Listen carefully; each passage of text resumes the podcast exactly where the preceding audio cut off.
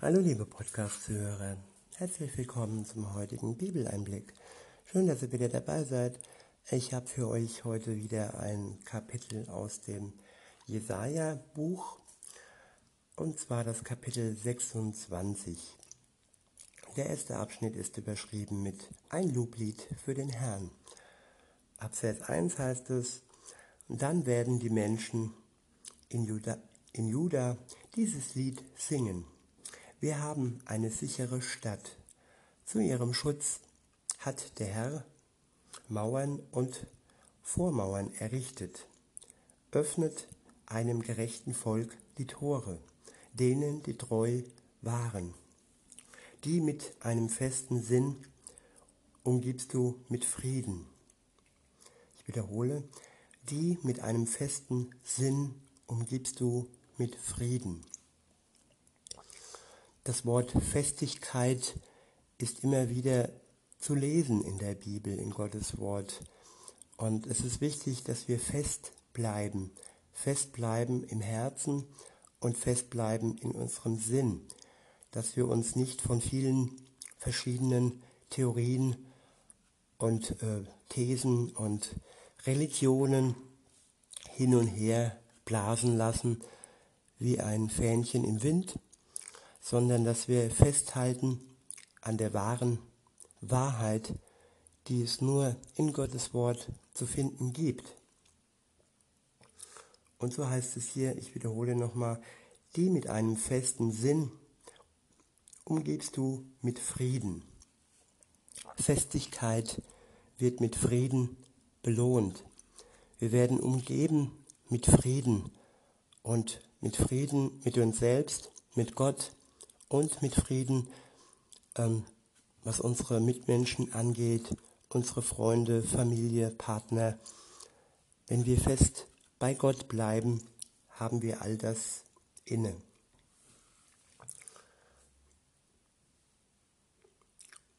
Weiter geht's. Die mit einem festen Sinn umgibst du mit Frieden, weil sie ihr Vertrauen auf dich setzen. Vertrauen auf den Herrn für immer.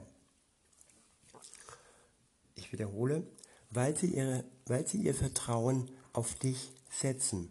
Vertrauen auf den Herrn für immer.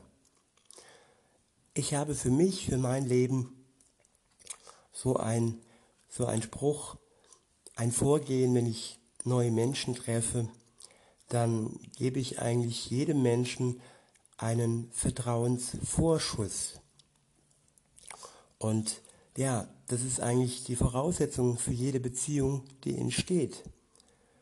Und wenn wir mit Gott ein Leben beginnen, dann müssen auch wir ihm vertrauen. Ohne Vertrauen existiert keine Beziehung. Wer jemanden misstraut, der sollte es lieber lassen. Aber wenn wir auf wenn wir uns auf Gott einlassen und wenn wir ihm vertrauen, dann werden wir von ihm belohnt. In Vers 4 heißt es, vertraut auf den Herrn für immer, denn der Herr ist der ewige Fels. Gott ist ewig. Auf ihn kann man sich für immer verlassen. Auf Menschen, da ist es nicht immer gewährleistet, dass sie dauerhaft verlässlich sind. Sie werden untreu, sie belügen uns und der eine oder andere verlässt uns auch. Und insofern finde ich, für mich ist es immer wieder wichtig, jedem neuen Menschen, der in unser Leben tritt, erneut einen Vertrauensvorschuss zu geben. Gerade weil ich weiß, dass das Vertrauen auf Gott nicht enttäuscht wird. Wie kann ich dann Menschen gegenüber Misstrauen hegen. Natürlich, wenn ich, wenn ich enttäuscht werde und äh, wenn man mich betrügt, dann muss man das klären, dann muss man das auf den Tisch bringen und man muss es ansprechen und dann sieht man, wie der andere reagiert, ob er, ob er Reue empfindet oder ob er weiter lügt, weiter betrügt. Und ja, dann wird sich das Ganze schon von alleine klären. Aber bei Gott ist das wirklich am aller, aller einfachsten, weil auf ihn wirklich Verlass ist. Weiter heißt es, vertraut auf den Herrn für immer, denn der Herr ist der ewige Fels. Er demütigt die Hochmütigen und hat dich, hat die hoch, die hoch aufgetragene Stadt hinabgestürzt. Ich wiederhole, er demütigt die Hochmütigen und hat die hoch auftragende Stadt hinabgestürzt. Ja, das ist Gerechtigkeit, dass jeder Hochmütige von Gott gedemütigt wird. Wir müssen das nicht ähm, erledigen, dass wenn wir verletzt sind, dass wir dann die Hochmütigen äh, demütigen und abermals und ebenfalls äh, verletzen. Nein, überlassen wir das einfach Gott. Er wird uns Recht schaffen. Das ist vielleicht nicht immer so schnell, wie wir das gerne hätten, aber es belastet uns nicht, wenn wir äh, nicht selbst zum Richter werden, denn es gibt nur einen Richter und das ist Gott, der alle Menschen richten wird. Nun weiter heißt es, er machte sie dem Erdboden gleich und trat sie in den Staub. Die Füße der Armen und die Tritte der Niedrigen haben sie zertreten. Die Füße der Armen und die Tritte der Niedrigen haben sie zertreten. Ja, hier steht, dass die Schwachen, die Armen und die Niedrigen, ja, durch den Staub hindurch laufen, wo Gott zuvor sie ähm, in den Staub hinabgedrückt hat. Also das heißt jetzt nicht, dass die Armen und die Niedrigen das tun, ja, weil es ja Gott zuvor tat. Aber er bahnt uns den Weg und wenn sie dann im Staub zertreten sind, dann ist es ein Weg für uns, den wir gehen können. Weiter geht's. In Vers 7 heißt es, der Weg des Gerechten aber ist gerade. Du ebnest seinen Weg. Ein gerader Weg, was heißt das? Ein Zickzackweg heißt, ich bin einmal auf dem Weg Gottes, dann bin ich wieder auf dem Weg seines Widersachers, auf einem teuflischen Weg und hin und her und hin und her. Aber ja, gerecht ist man dann, wenn man wirklich einen geraden Weg geht und nicht hin und her schwankt. Weiter heißt es, du ebnest seinen Weg. Herr, insbesondere erwarten wir, dass du auf dem Weg deiner Gerichte zu uns kommst. Wir, sehen uns, wir sehnen uns danach, dass du unsere Erinnerungen neu mit dem füllst, was dein Name bedeutet. Ich wiederhole, wir sehnen uns danach, dass du unsere Erinnerungen neu mit dem füllst, was dein Name bedeutet. Gott möchte uns immer wieder und wieder seinen Namen ähm, erneuern, die Bedeutung seines Namens erneuern. Und ja, dafür ist es wichtig, dass wir ausgerichtet sind, dass wir in seinem Wort lesen und dort dann immer wieder ja, seine Bedeutung, die Bedeutung seines Namens verstehen und ja, diese Erkenntnis erweitern und das Geheimnis seines Wortes immer mehr und mehr verstehen. In Vers 9 heißt es, Nachts verlange ich mit allem, was ich bin, nach dir. Auch mit meinem Geist, in, meinen, in meinem Inneren suche ich dich. Ich wiederhole, Nachts verlange ich mit allem, was ich bin, nach dir. Es gibt Nächte, da wälzen wir uns hin und her, wir grübeln und wenn es so eine Nacht gibt, dann sollten wir uns auch in dieser Nacht auf Gott konzentrieren und wirklich auch nach ihm verlangen. Und die Zeit, die sich dann in der Nacht ergibt, auch wenn die Nacht normalerweise zur Erholung dient. Ja, wie gesagt, es gibt so Nächte, wo, wo wir uns hin und her wälzen. Und wenn wir uns dann nach Gott ausrichten, nach ihm verlangen, dann wird es eine gute Nacht und wir finden, finden dann auch wieder schnell den Frieden und die Erholung und den Schlaf. Weiter heißt es im Vers, auch mit meinem Geist, in meinem Innersten suche ich dich. Ja, mein Innerstes, mein Verstand, mein Geist und auch der Geist, den wir von Gott geschenkt bekommen, wenn wir uns ihm hingeben, wenn wir eine Beziehung mit ihm ähm, anfangen, dann ist das Innere das, wo wir immer wieder und wieder die Suche nach Gott anstoßen können. Und weiter heißt es, denn wenn du kommst, um die Erde zu richten, lernen die Menschen auf der Erde, was Gerechtigkeit ist. Ja, spätestens dann lernen sie es. Und ja, ich wünsche mir, dass all die um mich herum, all die ich kenne und auch ihr, liebe Zuhörer, dies auch schon vorher lernen.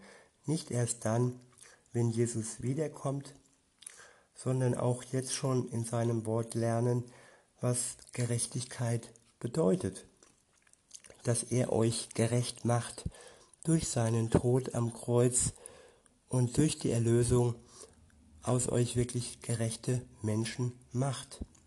Und so muss dann am Ende der Zeit bei dem Gericht keine erneute Gerechtigkeit mehr stattfinden, die dann dazu führt, dass ihr, dass ja, alle Menschen wegen ihrer Sünden verurteilt werden müssen. Dieses Urteil ist, wie gesagt, nicht nötig, wenn man sich wirklich durch Jesus freisprechen lässt. Das muss man wollen. Und dann den Weg mit ihm gehen. Weiter geht's in Vers 10, dort steht, er fährt dagegen, hm, von vorne, Erfährt dagegen ein Böser Gnade, lernt er daraus nicht, was Gerechtigkeit ist. Ich wiederhole, erfährt dagegen ein Böser Gnade, lernt er daraus nicht, was Gerechtigkeit ist. Ich verstehe den Vers so, dass böse Menschen, denen man gnädig begegnet und denen auch Gott gnädig ist, aber wenn er aus dieser Gnade nichts macht, wenn er einfach diese Gnade egoistisch annimmt und sein Leben weiterführt und die Umkehr nicht schafft, die Umkehr heraus aus seinem sündhaften Leben nicht schafft, dann bleibt er ein böser Mensch, der aus der Gnade, die ihm widerfährt, nicht dazu lernt. Und er lernt auch nicht, was Gerechtigkeit ist, weil er ja nicht gerecht wird durch Gott. Er, er bleibt ein Ungerechter und wird so auch ähm, als Ungerechter und Böse am Ende der Zeit verurteilt werden. Aber was uns bleibt, ist das Gebet.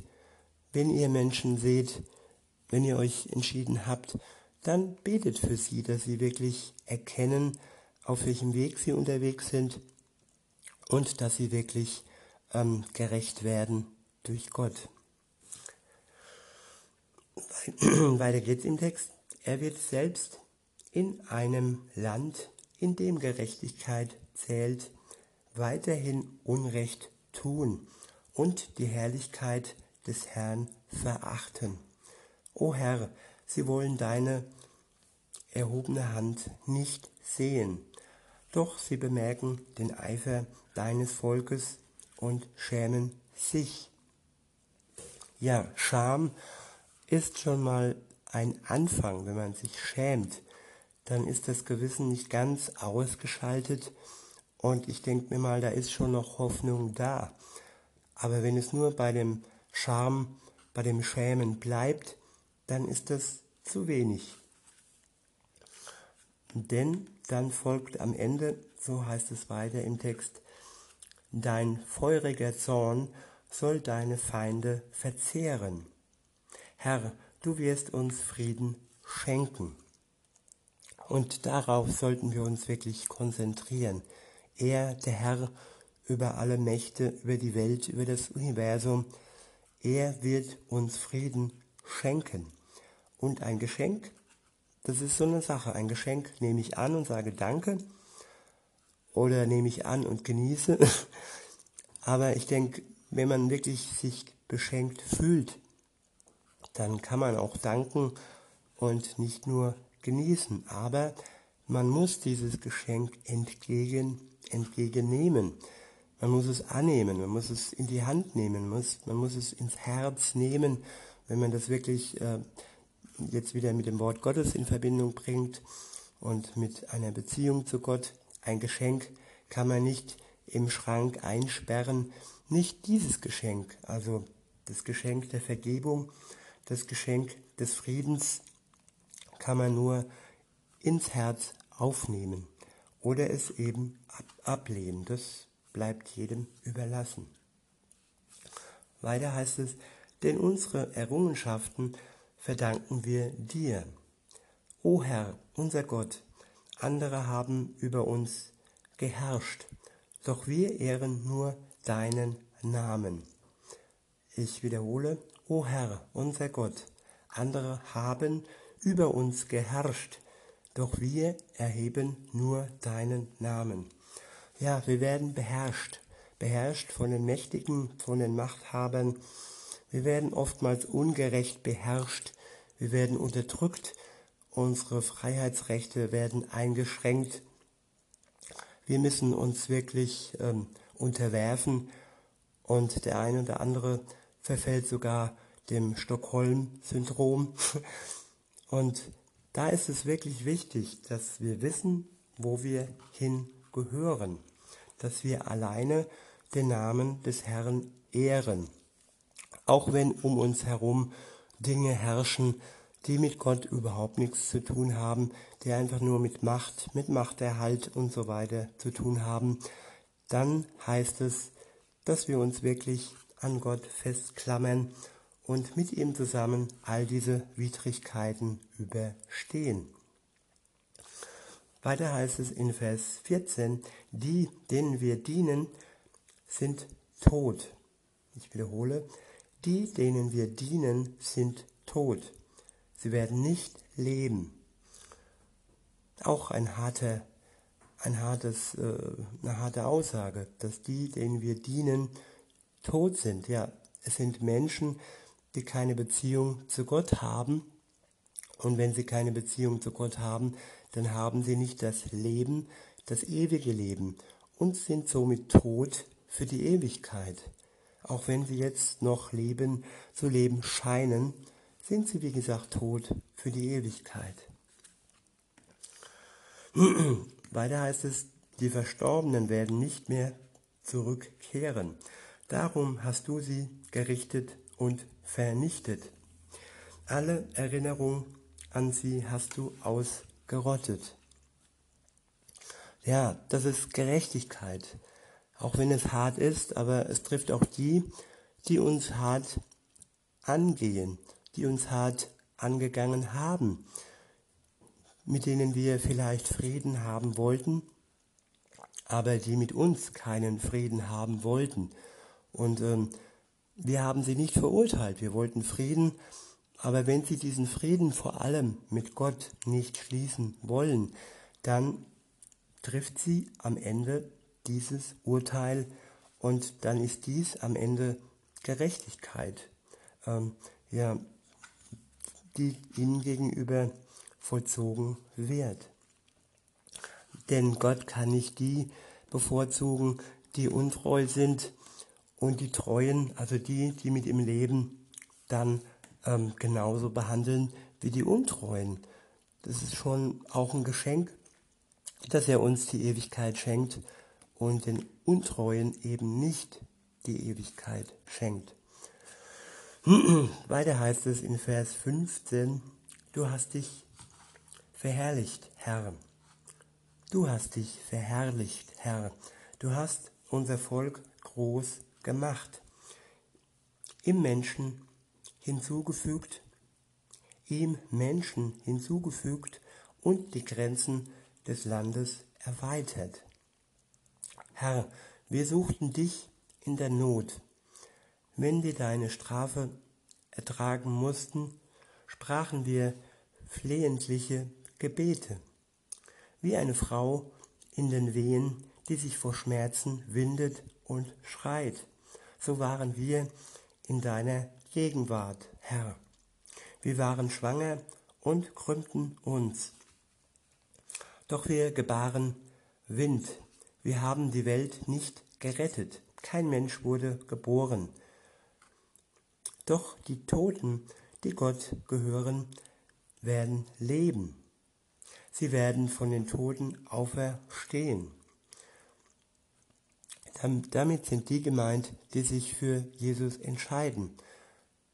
Ihr Tod, der nur ein Augenzwinkerschlag ist, er ist ein kurzer Tod, denn sie werden leben. Sie werden von den Toten auferstehen genauso wie es auch Jesus tat.